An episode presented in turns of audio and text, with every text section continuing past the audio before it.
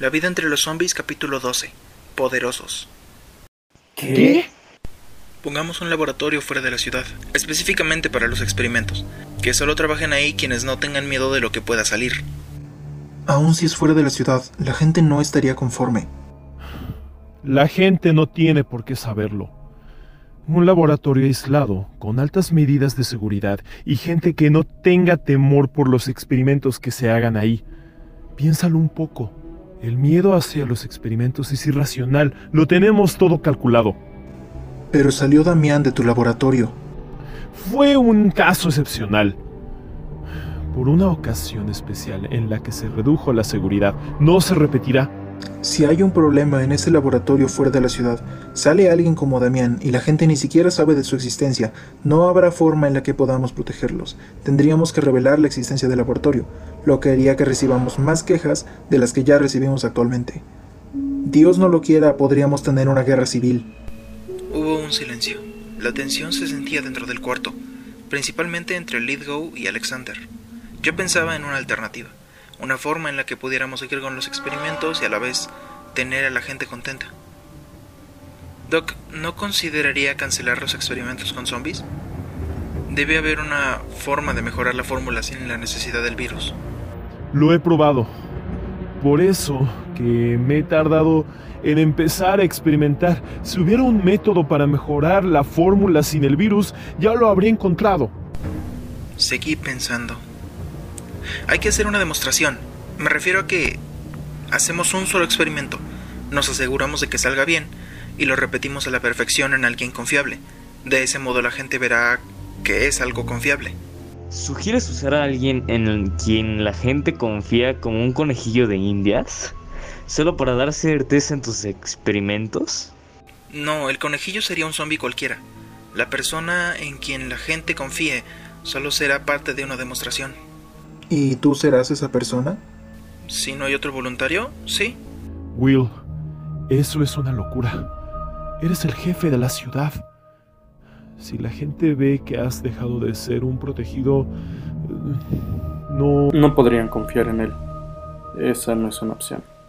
¿Saben qué? Hagan el laboratorio en secreto. A su debido tiempo lo revelaremos a la gente los resultados que obtengan. ¿A quién le agrada la propuesta? No hubo objeciones, pero tampoco estuvieron todos de acuerdo. Solo silencio. Decidimos seguir con esa idea porque de lo contrario estaríamos sin hacer nada ante la alianza de Damián y Lauliet. No podemos estar así. Además, probablemente Lidgow podría obtener buenos resultados del laboratorio nuevo. Así fue como transcurrió el día, con la planeación del nuevo laboratorio. Fui junto con Leo a buscar un buen sitio.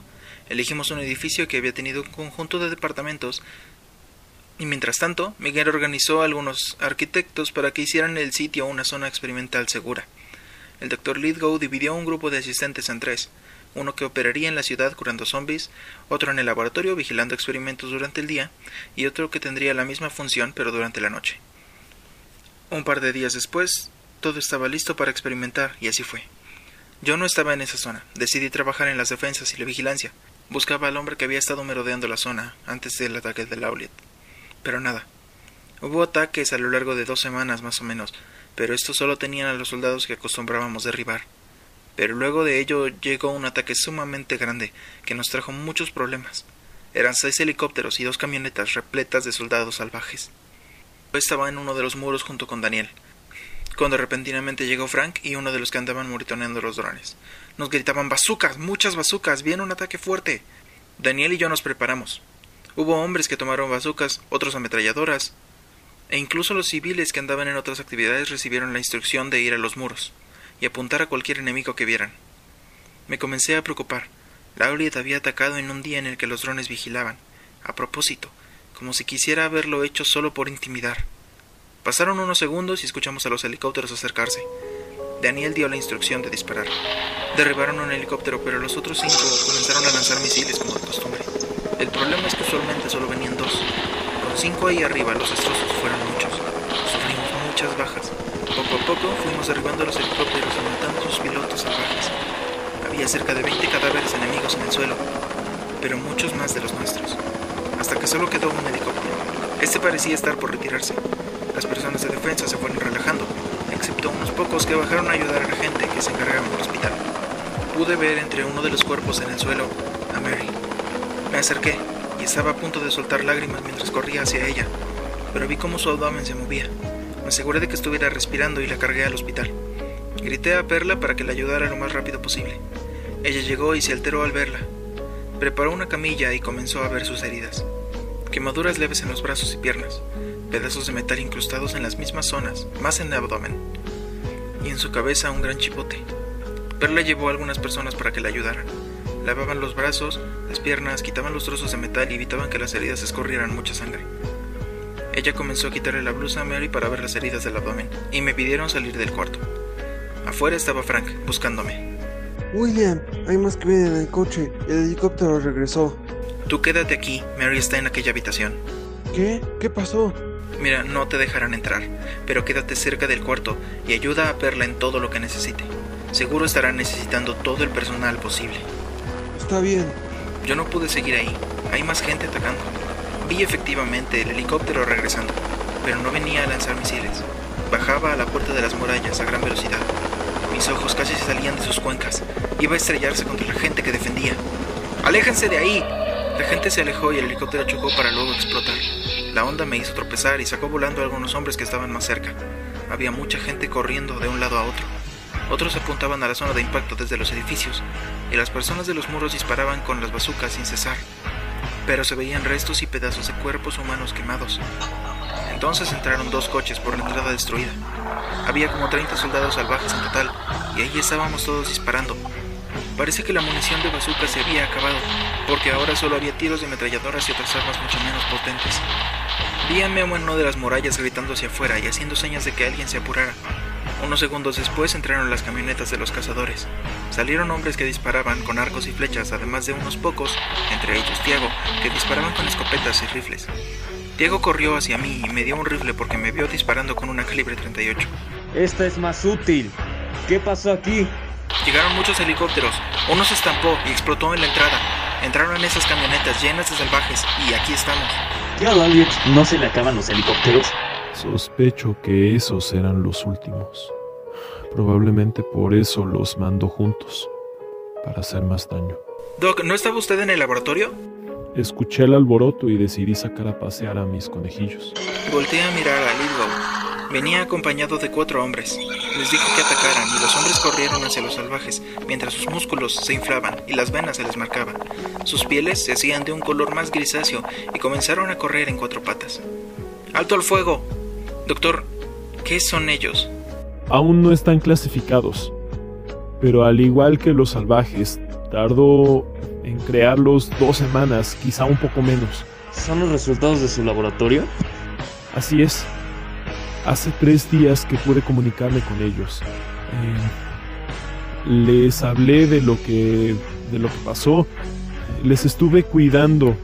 Les hablé de lo que eran ahora y comencé a instruirles algunas cosas, como que pelearían contra salvajes. Hoy fue el día indicado para sacarlos a batallar. No es una coincidencia. No, estos soldados deben de haber sido recién transformados. Es por eso que vinieron. Seguro el ataque de hace dos semanas fue solo una prueba del Aulet, para medir su fuerza y efectividad. O comprobó que eran útiles. Comenzó a crear más a partir de ese día. Miré a los nuevos sujetos. Estaban en igual fuerza contra los salvajes, pero peleaban con estrategia. No igual que nosotros, pero sí más que los zombies del Aulet.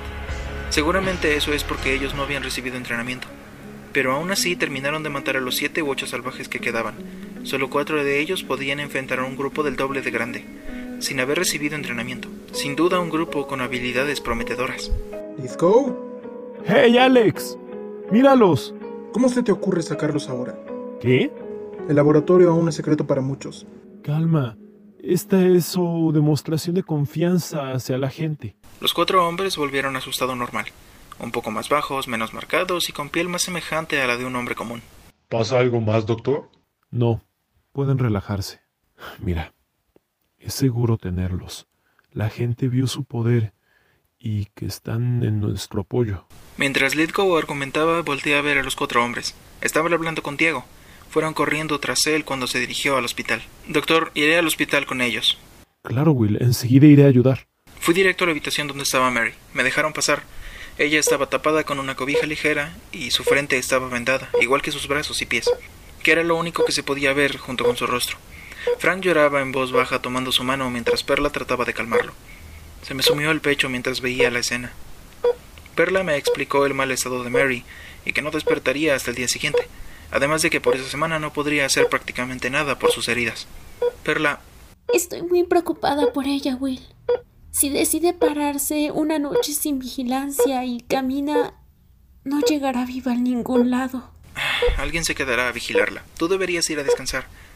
Llevas estos tres meses en el hospital y el estrés le puede hacer daño al bebé. Pero debo ayudar. No puedo quedarme sin hacer nada. Siempre estás aquí. Me cuidaste todo un mes cuando estuve herido y ahora deberás cuidar a Mary por todo este tiempo. Ella estará despierta más pronto. No será tanto. Y si te puede cuidar, también la podría cuidar. No podrá hacer nada esta semana. Pero le ayudaré en terapias durante... Ni siquiera puedes estar segura de cuánto estará lastimada. Perla se soltó a llorar mientras me abrazaba. Así estuvo durante un tiempo hasta que decidí que debíamos sentarnos. Y casi una hora después se había quedado dormida. Le subí a nuestro cuarto y volví a la habitación de Mary. Frank seguía ahí, estaba más calmado. Seguía bien despierto y atento a todo lo que pasaba. Pensé que así estaba bien. Salí del cuarto, comencé a buscar a Lidgow y me enteré de que se había llevado de vuelta a los hombres al laboratorio. Pregunté por Tiago y dijeron que se había ido con Lidgow. Subí a un coche y junto con Leo me dirigí al laboratorio. Toda la ciudad era un desastre. Había gente reparando la muralla, atendiendo heridos. Un pequeño grupo hizo un viaje para buscar munición, así que la ciudad necesitaba gente. Íbamos al laboratorio para solicitar la ayuda de quienes pudieran. Además de claro, los cuatro hombres que habían peleado contra los salvajes. Cuando llegamos estaba todo muy tranquilo. Lidgow estaba con uno de los cuatro que llevó a la ciudad. Al parecer, justo ese día terminaban sus tratamientos. ¿Qué pasa? Necesito que lleve a sus hombres a la ciudad. Todos están ocupados. Tuvimos muchas bajas. Y más hombres heridos que enemigos muertos. Este fue un golpe duro. Será el último gran ataque. Bueno, eso creo. Porque si Lauliet mandó tantos helicópteros, probablemente lo hizo porque eran los últimos. Porque no se atacó con todos sus helicópteros desde antes. Lauliet, aunque hable de mejorar a la humanidad y de que esto es por una buena causa, en realidad es algo sádico. Probablemente solo quiera hacernos sufrir con esta estrategia. Es también por eso que aquella vez que los iba a matar, los sacó a todos juntos. Para él hubiera sido más fácil matarlos uno por uno. Pero no. Él quería que vieran morir a los demás enfrente de él pues ese sadismo le traerá problemas. Ya lo hizo. El simple hecho de que estemos vivos ya es un problema para él. Pero parece que no, no ha aprendido, porque sigue siendo así de sádico después de todo. Probablemente la persona que pensó en atacar con toda esa fuerza fue Damián. ¿Eso quiere decir que a partir de ahora recibiremos ataques así? No, bueno, puede ser que sí, pero ya no serán tan frecuentes. Para hacer grandes ataques va a necesitar tiempo, pero no nos estamos quedando atrás. Mañana estará listo otro grupo de poderosos. ¿Es el nombre de los nuevos zombies que está creando? Así es. Bien, pues a quienes estén listos, llévelos a la ciudad. Ayudarán a reparar el muro y se irán integrando. Leo, Tiago y yo volvimos a la ciudad a seguir trabajando en la reconstrucción hasta el anochecer, momento en el que le comenté a Leo de la situación de Mary y fuimos a su cuarto. Ahí estaban Perla y Frank, que seguía tan atento como la última vez que estuve. Perla, ¿qué haces aquí? Ya liberé algo de estrés, pero me quiero quedar aquí. Más de la mitad de la gente no pudo descansar esa noche, y la parte que sí fue prácticamente obligada a hacerlo para que pudieran vigilar el día siguiente. Yo estuve ayudando gente en el hospital toda la noche. Había muchos heridos, entre ellos Oscar y Mary, que eran dos de los mejores peleadores de la ciudad. Además, después de que solo quedaban dos o tres personas en estado crítico, y ya no necesitaba ayuda mía en el hospital. Me enteré de que Daniel había muerto con la explosión del helicóptero. Tiago se estaba sintiendo mal desde la muerte de Uriel, pero ahora también acarreaba la de Daniel. Por si fuera poco, otra chica de su grupo llamada Melissa se encontraba en peligro aún. Él no quería arriesgar más a su grupo. Me pidió que atacáramos a Laulit ya, y acabáramos con este peligro, pero le expliqué que aún no teníamos la suficiente gente. Dijo, si seguimos así nunca la tendremos, entre otras cosas. Nunca había visto que Tiago se pusiera así de irracional. Era extraño tenerlo en ese estado. Pero supongo que todos estaban así, incluyéndome. No dejaba de pensar en la gravedad del estado de Mary y en el estrés por el que deben estar pasando Perla, Frank y Leo. Entonces pensé un poco en la frase de Tiago y me percaté que era verdad. Comienzo a creer que Lauliet solo juega con nosotros, nos deja mejorar y luego nos hace retroceder. Y de ser así, no podemos quedarnos como estamos. Miré a los alrededores. Por primera vez en un tiempo estaban todos trabajando dentro de las murallas, algunos construyendo, otros cultivando y cosechando, otros ayudando en el hospital, pero no había prácticamente nadie cazando, y solo un grupo de cinco personas habían salido a buscar munición. Me uní a los hombres de Lidgow, los poderosos, como él los llamaba. Seguíamos reconstruyendo el muro y al poco rato que empecé a trabajar, salió Alexander del hospital, ayudando a un hombre a caminar. Me vio y luego a los poderosos. Se llevó al hombre que ayudaba a la zona de cultivos y regresó. ¿Qué hacen ellos aquí? Ayudan. Si ya no hay a quien ayudar en el hospital, podría unírsenos. Pero la gente los ve, no podemos revelar el laboratorio. Muchos ni siquiera se han dado cuenta de que ellos son poderosos. Podemos seguir así y luego lo revelamos. Hubo quienes los vieron transformándose, no olvidarán eso. Bajé de la zona donde estaba y me puse de frente. Las decisiones que haya tomado el Consejo son irrelevantes ahora. ¿Ve la gente a su alrededor? Este lugar está jodido. Necesitamos toda la ayuda posible. Alexander me golpeó en la cara y me hizo dar un paso atrás. No estás tomando en cuenta que la gente se estresa por ellos. Lo miré directamente a los ojos. Pareció sentir un poco de miedo. Se hizo hacia atrás. La rabia me hizo actuar. Caminé hacia él y le di una patada que lo lanzó un par de metros hacia atrás. Lo tomé del cabello y lo levanté del suelo. Luego acerqué mi rostro al suyo. Hay gente trabajando cómodamente con ellos cerca. Quizá haya quienes sienten miedo, pero lo solucionaremos luego. Ahora trabaja. Y cuando termines hablaremos. Si te veo sin hacer nada otra vez, te juro que te daré un tiro. ¿Entendido?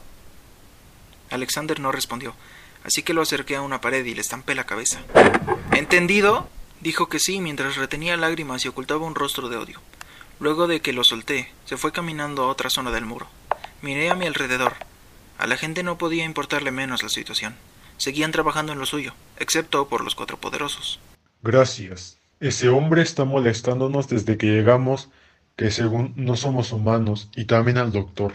Él es muy meticuloso. Cuida mucho de todo y eso lo hace admirable, pero también a veces le hace quedarse estancado hasta donde no tiene otra opción. Aceptó venir cuando íbamos a crear la ciudad únicamente porque su bodega había sido destruida.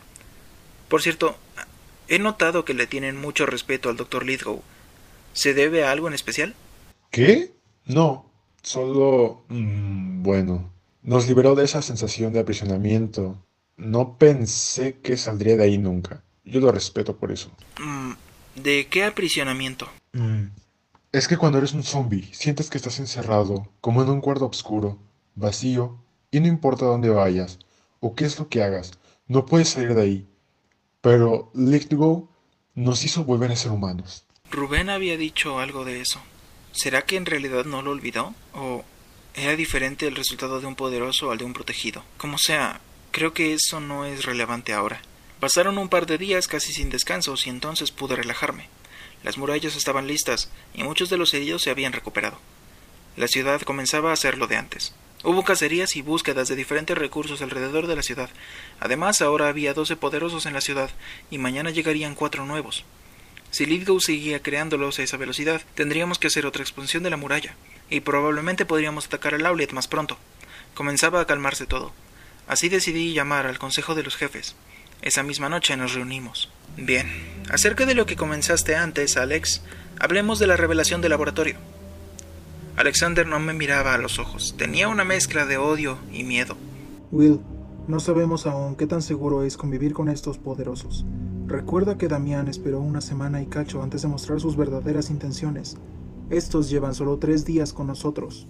Es precisamente de lo que hablo. Por más que yo confíe en ellos, solo pude aceptar su ayuda ahora porque necesitamos realmente su ayuda. Ahora que tenerlos es más bien un lujo, debemos decidir si los someteremos a pruebas antes de confiar en ellos. Y claro, también hay que ver si es mejor revelar el laboratorio a la gente ahora o esperar a que los poderosos sean 100% confiables. Incluso si se comprobara que los poderosos son 100% confiables, eh, yo personalmente no creo que la gente lo acepte. Se supone que Damián era 100% confiable. Muchos no sabían que era algo experimental, pero las cosas salieron mal. y tuvimos que salir a explicar todo. Hay que asegurarnos primero que eso no se repita. Y luego, el cómo va a reaccionar la gente a esto. Porque si bien nosotros podemos contar con ellos, la gente puede tener miedo que en algún momento comiencen a ir en contra nuestra. Y según entiendo, durante el resto de la semana recibiremos cuatro nuevos cada día. Terminaríamos con 21 de estos poderosos de los cuales la gente tendría miedo. El verdadero problema es ese. Eso está claro. Si alguien por miedo mata a uno de estos poderosos, ¿los otros 20 irán contra esa persona? Y si es así, ¿cómo pararemos esa situación? Si uno de ellos es asesinado por miedo, los demás saben que no deben hacer nada. Puede que científicamente no sean humanos, pero se sienten así. Así que cuando vean problemas harán que lo que los otros humanos hacen, analizar la situación y buscar una buena solución. No todos hacen eso. Recuerda que la fórmula también mejora sus capacidades cerebrales. ¿Y si deciden que no necesitan más humanos normales? ¿Me vas a salir con la trama de Terminator? No. Ellos saben que me necesitan. De lo contrario, aunque pudieran sobrevivir, tendrían un grupo pequeño y para Lauliet sería más fácil matar a 20 de ellos que a toda nuestra ciudad. ¿Qué pasará cuando sean más de 20? Será entonces cuando no nos necesiten. Calma. Estuve trabajando en hallar debilidades para mantenerlos bajo mi control. Toda la habitación quedó en silencio. No supe qué pensar de ese último comentario. ¿Perdón? Así es. Yo sé que puede parecer algo inhumano, pero era lo mejor que pude. Cuando creé la fórmula la modifiqué específicamente para que los poderosos se debilitaran ante cierta frecuencia sónica. De ese modo los mantendremos a raya. Desafortunadamente no hay algo similar con los salvajes. ¿Se aseguró que en caso de que quisieran traicionarnos no pudieran hacerlo? ¿Qué pasó con eso de que eran 100% fiables? Lo son, pero lo hice para que Alex y Miguel también confiaran. Doctor Lidgow, si realmente esta fórmula controla a la perfección a los poderosos, entonces hay que ir pensando cómo la gente aceptará eso. Por lo menos se resolvió uno de nuestros problemas. Comenzó a destensarse la sala, pero no surgió una sola propuesta acerca de cómo hacer que la gente aceptara la convivencia con los poderosos. ¿Y si mejor dividimos la ciudad? Me refiero a que protegidos hay cerca de 221 poderosos. Llegamos aquí con 300 personas que nunca fueron zombies.